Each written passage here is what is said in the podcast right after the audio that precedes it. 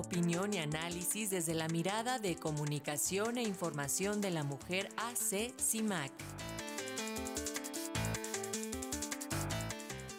Así es, y esta mañana nuestra compañera, la, periodista Sirenia Celestina Ortega, integrante de CIMAC, nos habla acerca de que el siguiente paso son las mujeres. Sirenia, ¿cómo estás? Bienvenida, muy buenos días. Hola, buenos días, buenos días a todas las radioescuchas. Pues así es, a unos días de que acabe este año, quisiera traer a la mente a una mujer clave para lo que hoy somos, no solo las mujeres, sino para lo que somos todas las mexicanas y que seguro su historia se repite en muchas mujeres alrededor del mundo. Ella es Malinche, o la Malinche, es un personaje excepcional de la historia de México que tuvo un papel clave en la llamada conquista. Sin embargo, no hay certeza de que su nombre haya sido Marinali, hierba, esta idea surgió en el siglo XIX. Lo que sí se sabe es que es una vez bautizada, se le asignó el nombre de María. De acuerdo con la investigación de la doctora Cristina Córdoba Ugalde, Malinche Fuenagua fue originaria de Yutla, cerca del actual Coatzacoalcos, Veracruz, hija de nobles subordinados al poderío mexica. Su madre, al quedar viuda, se volvió a casar y de esta unión nació un hijo. Por lo tanto, su padrastro la regaló como esclava en Tabasco. Cuando los españoles llegaron a estas costas, los indígenas nobles les regalaron 20 mujeres para su servicio, entre ellas la llamada Malinche, a quien Hernán Cortés regaló a su lugarteniente. Muy pronto esta mujer destacó por su dominio de las lenguas, el náhuatl, que era su lengua madre, una variante, variante del maya, que aprendió rápidamente como esclava, y el castellano, lo que le favoreció para convertirse en una figura política muy importante.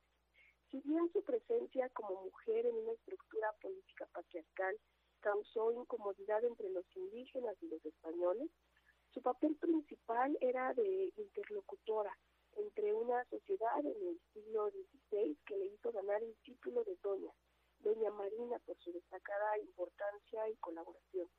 El carácter negativo de la Malinche como símbolo de traición se consolidó en la segunda mitad del siglo XIX con la exaltación de los hombres que defendieron la patria y la creación del culto a Cuauhtémoc con quien se resaltaba la mexicanidad.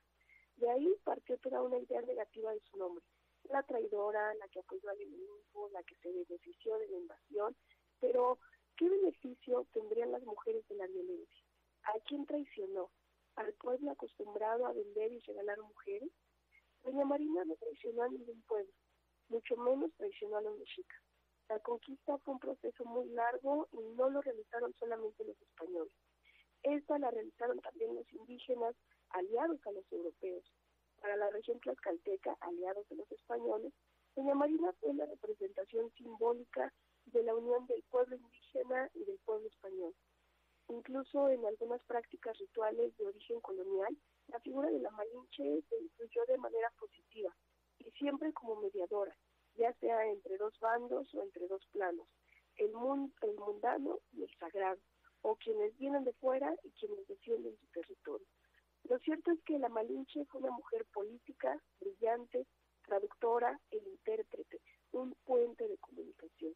La palabra de Malinche es una apuesta por romper con la estigmatización de la voz de las mujeres, reconocer el lugar que desempeñan en una sociedad dispuesta a negarla, mirar sus aportes, exigir que su palabra se escuchara y a la vez ser la que explica en voz propia el sentir de tantas otras.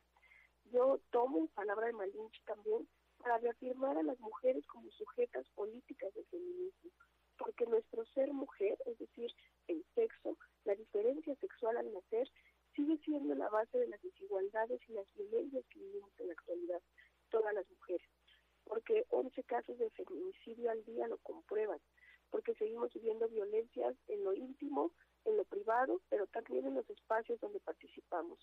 La reciente encuesta nacional sobre dinámica de las relaciones en los hogares, la ENVIRE, señala que siete de cada diez mujeres hemos vivido al menos una situación de violencia psicológica, física, sexual o patrimonial, económica, sobre todo si viven en entidades como el Estado de México, la Ciudad de México y Querétaro, que son las entidades con mayor prevalencia de violencia. Y digo en todos los ámbitos donde nos desarrollamos, por ejemplo, en el ámbito escolar, en el ámbito laboral, en el ámbito familiar o en la comunidad, donde se vive hasta el 45% de esta violencia. La misma encuesta habla de la poca confianza en las autoridades y la nula posibilidad de ayuda que encuentran las mujeres, incluso por vergüenza o por miedo de las consecuencias, es apenas eh, pues un 78% no presenta queja de ninguna de estas violencias. ¿Cómo podríamos las mujeres identificar la violencia, salir de ella, cómo lograr irnos a la primera, cómo ayudar a otra? Renunciar a la permisividad de la violencia, de la permisividad social, como un primer paso para mandar un mensaje contundente a las mujeres. Tu vida importa, porque siempre, en cada momento histórico, hay mujeres emblemáticas trabajando por otras mujeres, mujeres puentes, muchas, muchas malinchas. Porque mientras en otros países se piensan en políticas de avanzada para la igualdad entre todas las personas, en México el siguiente paso siguen siendo las mujeres. Muchísimas gracias por la escucha.